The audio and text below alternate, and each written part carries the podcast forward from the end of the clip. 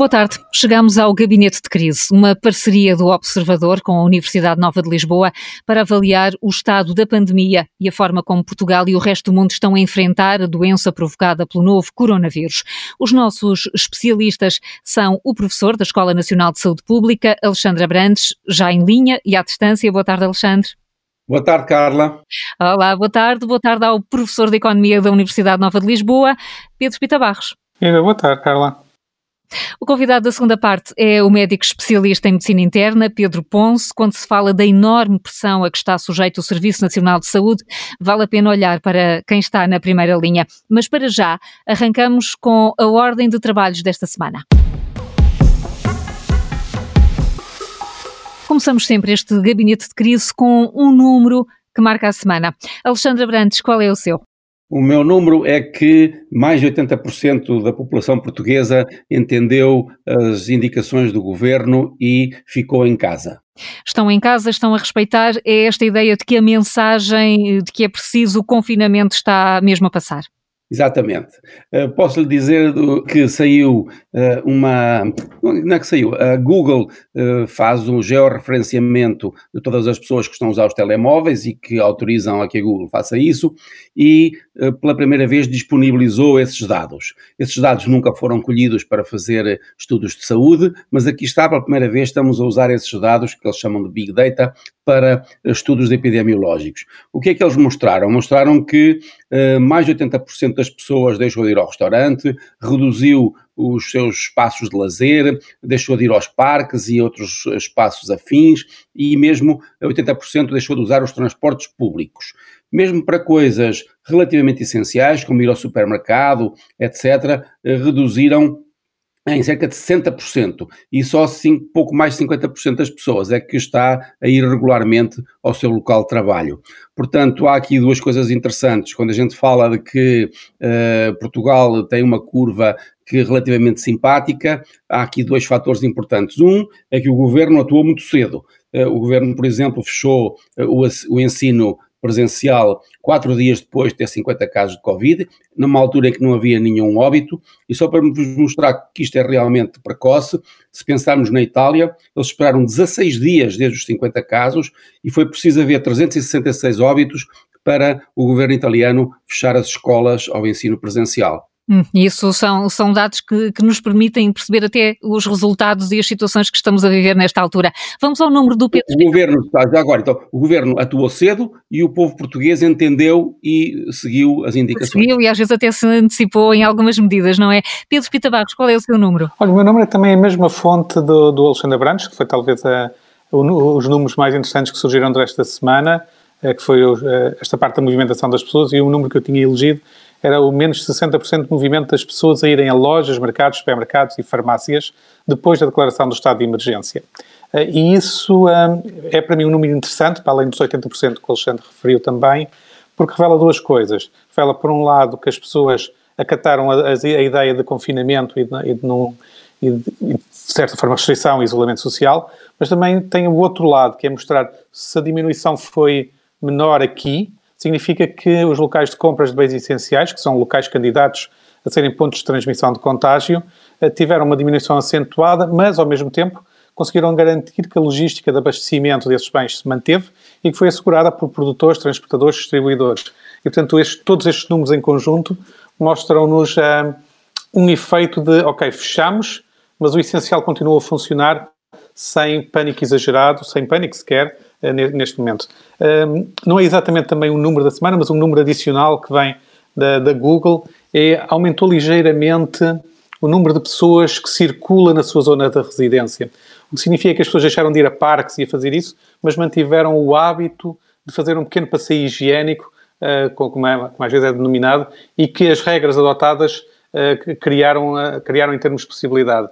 o que significa que provavelmente não só tomamos as medidas cedo, como tomamos medidas até adequadas aos nossos hábitos de permitir uma pequena saída rápida que também se encontra uh, nesses números no, do Google. Portanto, os números de mobilidade do Google, nesse sentido, mostram-nos, no conjunto meu e do Alexandre, um panorama que de, muito favorável no, de participação da sociedade no combate à, à pandemia.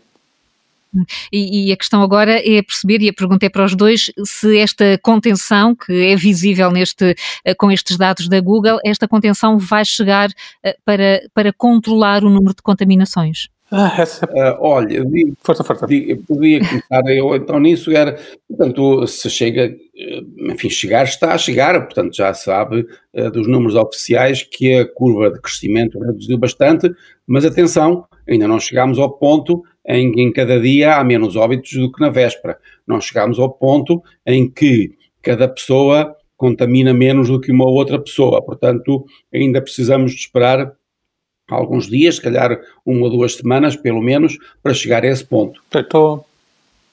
E esse, ponto, e esse ponto é importante para podermos pensar numa outra fase, é isso? Exatamente, a partir daí é que é pensar. Agora deixa-me acrescentar aqui uma coisa rápida, que é, ter falado muito do pico nos últimos dias, se já se passou o pico ou não se passou o pico. Exatamente. Eu tenho a impressão que é, existe muitas vezes a, eh, a utilização do mesmo termo para, para coisas muito diferentes. Uh, o, quando se fala que, que as pessoas referem que se passou o pico, é dizer que se passou o pico do aumento de casos por dia em termos absolutos, eh, ou da taxa de crescimento. O que não significa que, que não estejam a continuar a aumentar.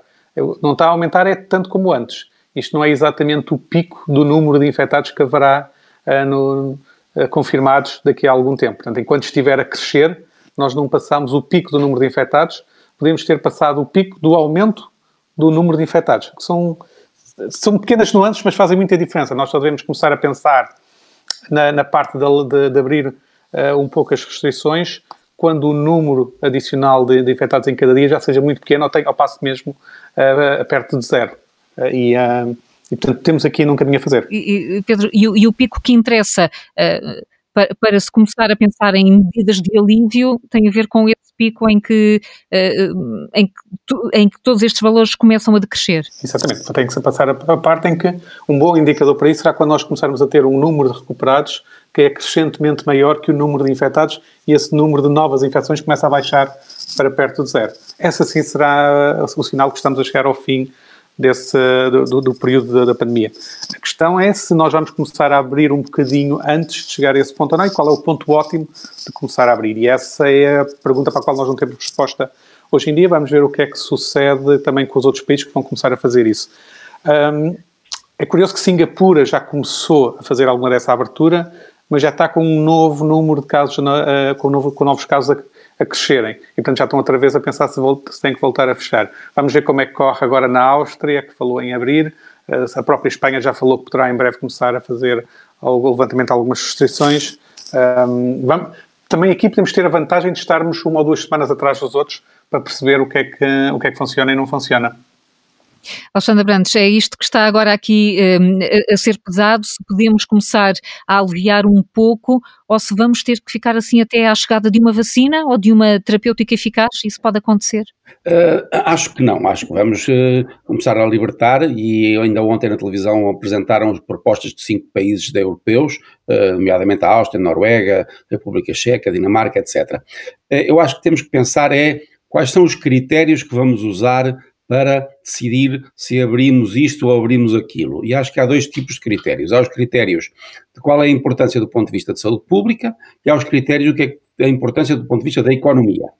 Portanto, do ponto de vista da saúde pública, há dois objetivos. Um é que, à medida que a gente vai abrindo uh, a contenção, temos que abrir primeiro as atividades em que cada pessoa não tem que se encontrar com muita gente.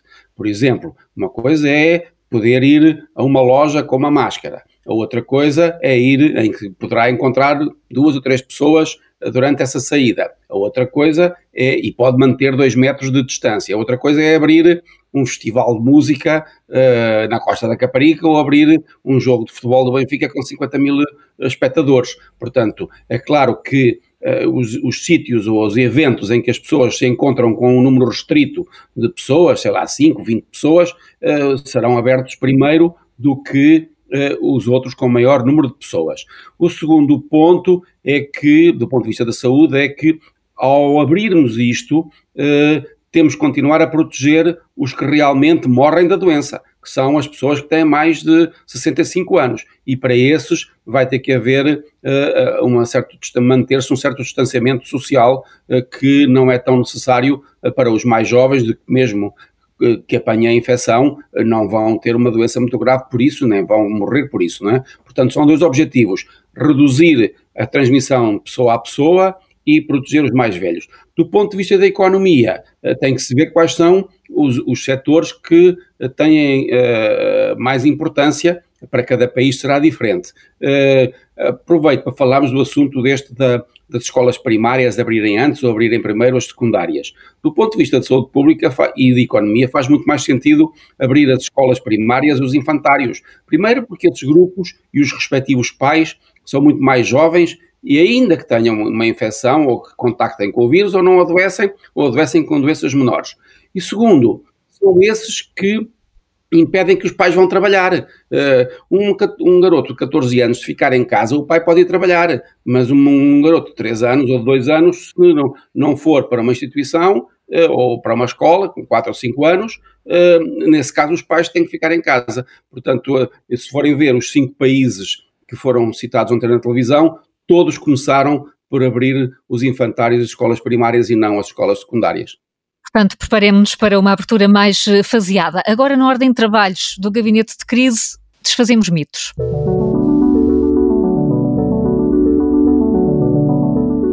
Porque não é por uma mentira ser repetida muitas vezes que passa a ser verdade, vamos ouvir os especialistas. Pedro Pita Barros, a chegada de uma vacina está para breve, pode chegar este verão? Esse é um dos mitos que às vezes tem sido apresentado e não, isso é um mito. Não vai haver uma vacina até ao verão é, é falso por, por uma razão muito simples. A produção da vacina, com os testes que são necessários para garantir que de facto protege e que é segura, bem como depois o próprio processo de a produzir, não leva menos de um ano depois da descoberta. E neste momento não há sequer uma descoberta comprovada de vacina. Há várias tentativas em curso, mas sem certeza do que possam vir a originar. E, portanto, certamente antes do verão não haverá uma vacina. Com sorte, se a investigação eh, for bem sucedida, teremos propostas de vacina que poderão ser uh, testadas e começar a produção de maneira que de, no prazo provavelmente de um ano, que será talvez o mais curto que se consegue, terá uma, haverá uma vacina uh, disponível que depois terá que ser produzida em quantidade suficiente para chegar a todo o mundo. E, portanto, isso é só na melhor das hipóteses. Alexandra Bantes, já falámos um pouco. Mas uh, sobre... com isto já agora, Carla, mas há outro aspecto. Vacina ele, o, o, Pedro tem com toda a razão. Uh, em relação ao aparecimento de um medicamento que seja eficaz em, enfim, debelar o vírus, uh, talvez possa aparecer mais cedo. Porquê? Porque para testar uma vacina tem que ter um nível de segurança extraordinariamente elevado, porque é uma coisa para aplicar à população toda para um medicamento, como só se vai aplicar nos casos que têm doença, ou se calhar nos casos que têm doença grave, uh, os critérios de segurança são provavelmente uh, mais uh, diferentes dos que são necessários para uma vacina. E, portanto, eu diria que é provável que apareça um medicamento antes da vacina. Muito bem. Alexandre Brandes, muito rapidamente, até porque já falámos um pouco sobre isto, em maio vamos todos voltar à normalidade? Não, já lhe falei nisso, acho que não. Quer dizer que vamos progressivamente ir para a normalidade progressivamente, ou seja, não é verdade que vai haver uma vacina para breve, nem vai ser em maio que vamos todos voltar à normalidade. Regressamos já a seguir com notas de esperança e também com o médico internista Pedro Ponce. Até já.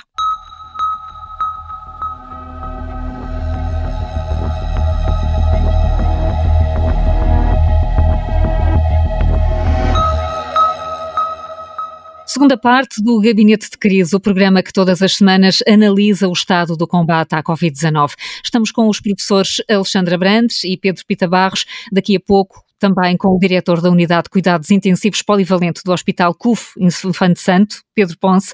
Mas antes de mais, vamos à nota de esperança.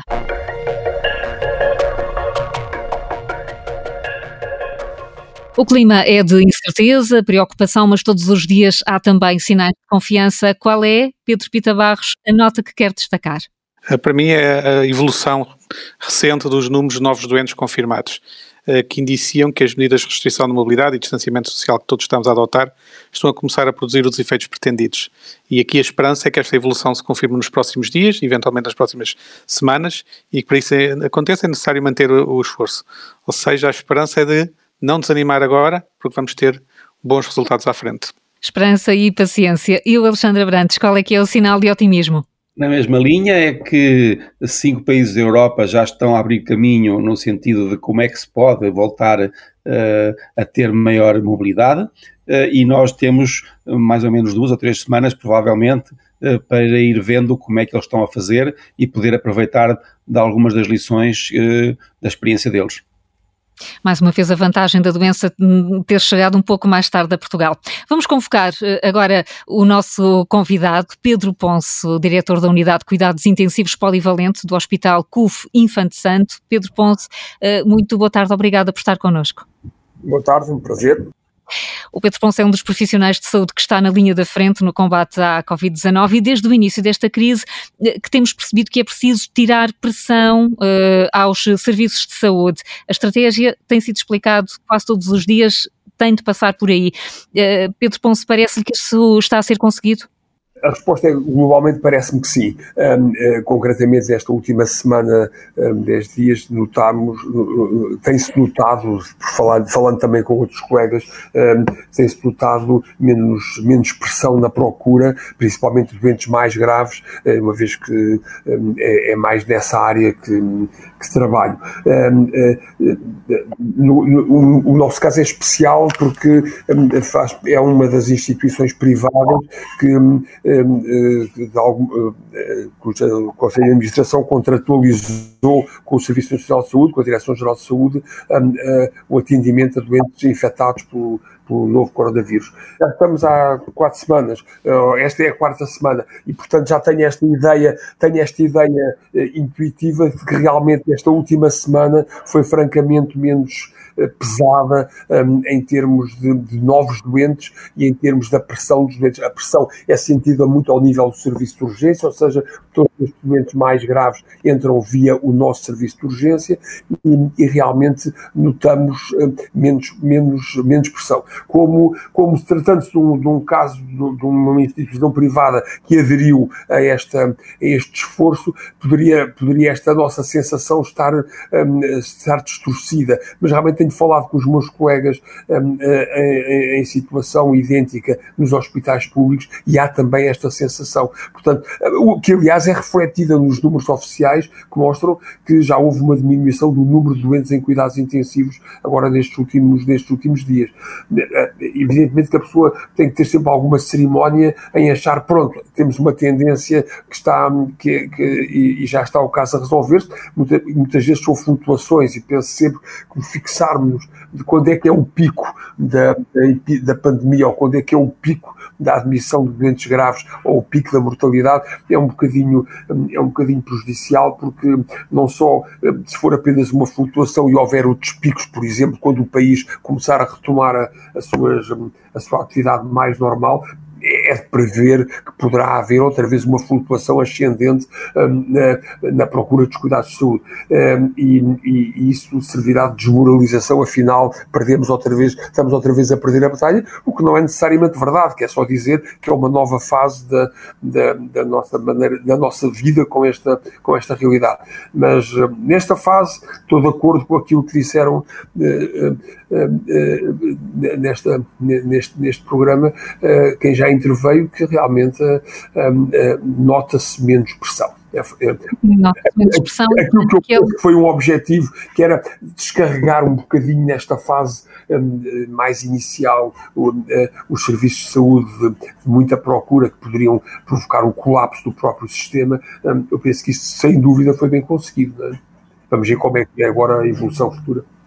E, e, e, e, destaco aí a prudência que, apesar de tudo, é preciso ter quando se faz uma afirmação destas, mas em todo o caso, aquele cenário de estarmos a chegar ao limite da capacidade do país não estamos de todo nessa fase. A, a, mim não me parece, mas também, também penso uh, que tem que ser lido com alguma prudência pelo seguinte, provavelmente muitas instituições, e já não apenas aquelas que tradicionalmente recebem mais estes doentes, como uh, o Hospital Culi Cabral, o Hospital São José, o Hospital Santa Maria, mas também os hospitais mais à periferia das grandes cidades, uh, neste momento têm uma grande capacidade de resposta e têm vindo a pôr em prática os seus planos de contingência que implicavam o conseguir abrir um, abrir camas um, de cuidados intensivos ou, ou, pelo menos de cuidados mais diferenciados para receber estes doentes e esses planos de contingência vão, vão sendo executados e, portanto, à medida que a procura cresce, mas também cresce a oferta baseada nestes planos de contingência. Obviamente que estes planos de contingência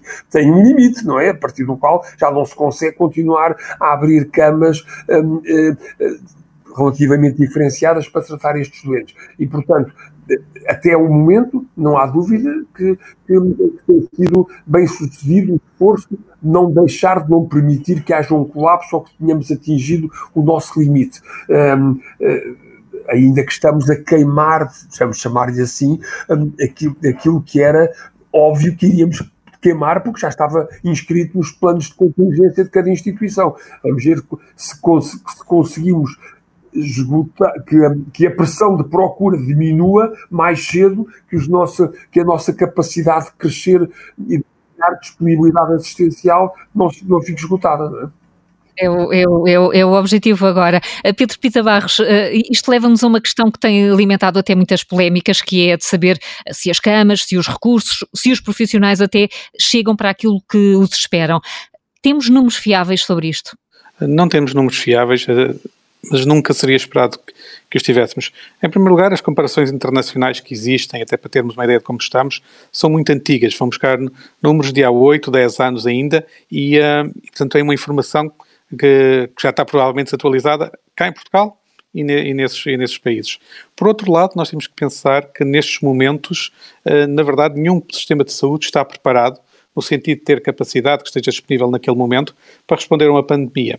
Eh, porque exige um número elevado de casos de internamento, porque exige, exige, neste caso concreto da Covid, unidades de cuidados intensivos, portanto é muito difícil que um país conseguisse estar preparado para todas as possibilidades de picos de procura em todo, em, em todo o lado. O que é importante perceber nestas respostas é saber se conseguimos ler suficientemente cedo os sinais do que está a chegar e preparar da melhor forma para isso. O que significa que, no contexto desta pandemia, eh, só devemos colocar dentro do hospital quem realmente precisa e mobilizar a capacidade adicional para as zonas de intervenção mais críticas em termos terapêuticos, como aliás eh, o Pedro Ponce estava a referir. E nós, como tivemos algum tempo de avanço, vimos o que sucedeu na China primeiro e depois em Itália e em Espanha, eh, conseguimos ter, de certa forma, o que eu chamaria quatro linhas de atuação que ajudaram nisto. A primeira foi, e foi muito divulgada, o ganhar tempo, com a identificação e isolamento dos primeiros casos. Adiou um pouco a pressão. O segundo foi a estratégia global de manter doentes que não precisam de internamento, mantê-los fora dos hospitais, o que foi anunciado como sendo a estratégia dos 80-15-5 eh, e que está a ser mantida e tem sido divulgado que um número substancial de pessoas, 80, 80 e pouco por cento das pessoas, consegue ser seguida fora do hospital. Eh, o ter anunciado e feito desde o início garantiu que não se inundou os hospitais logo à partida e que as pessoas não sentem a necessidade de serem internadas se não precisarem de facto. Isto alivia, obviamente, pressão dos hospitais. O terceiro elemento desta atuação foi a mobilização de capacidade interna.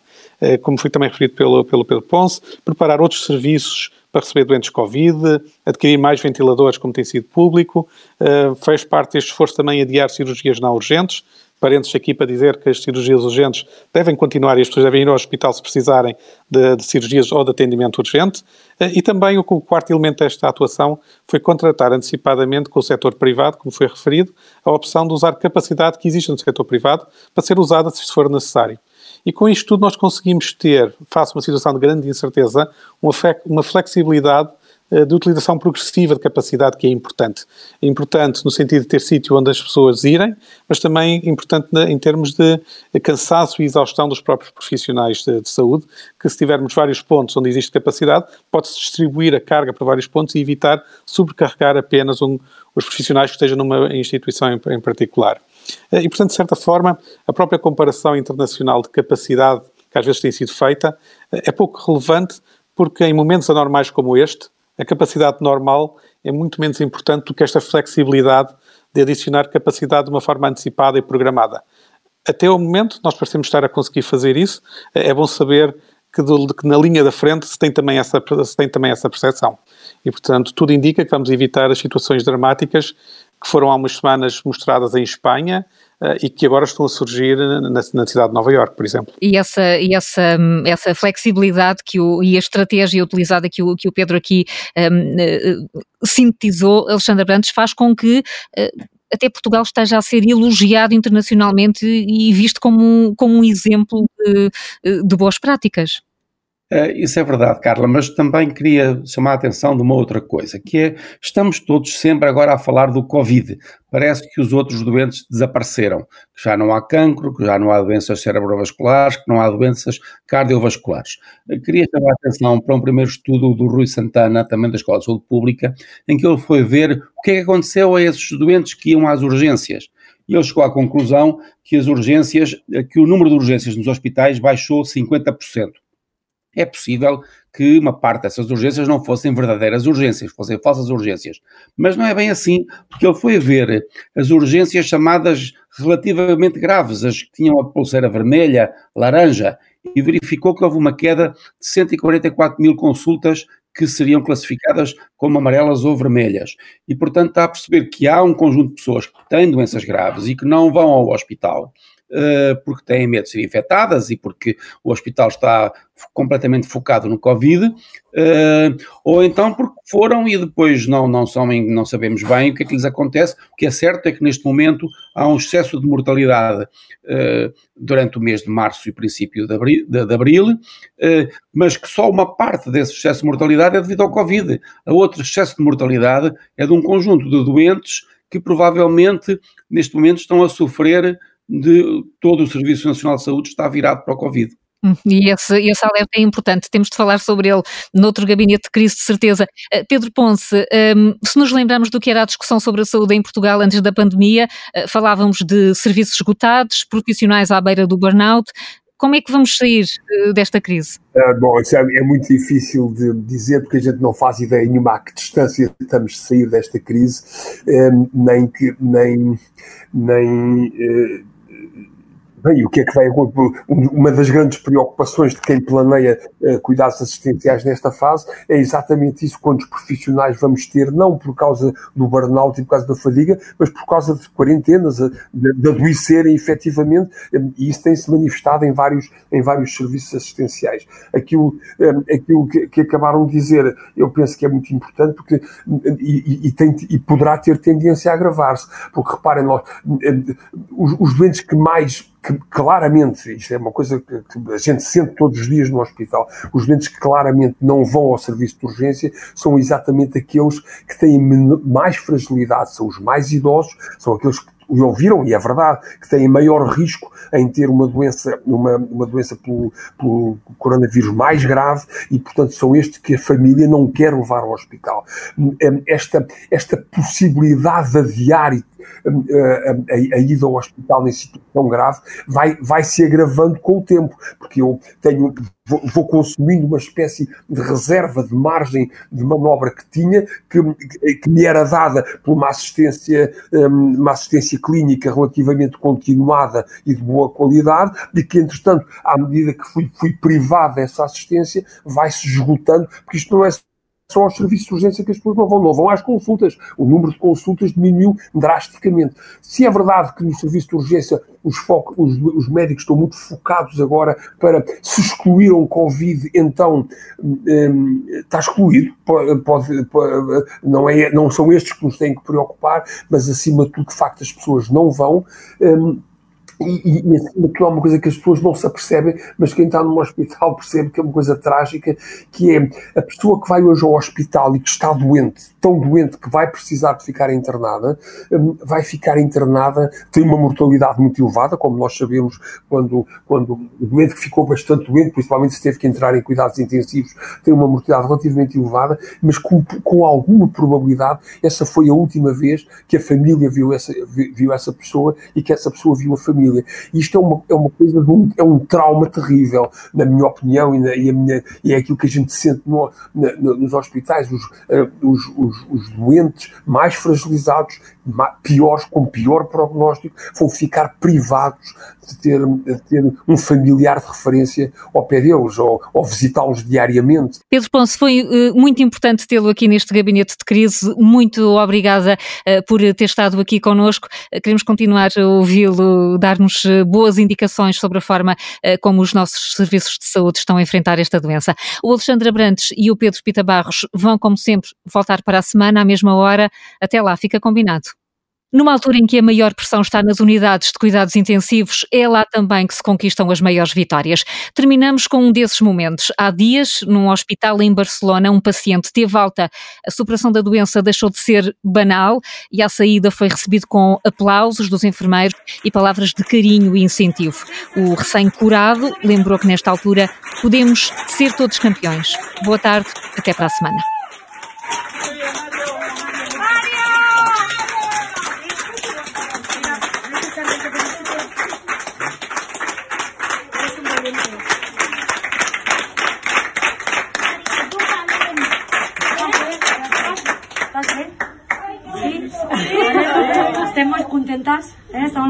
De que estés bien.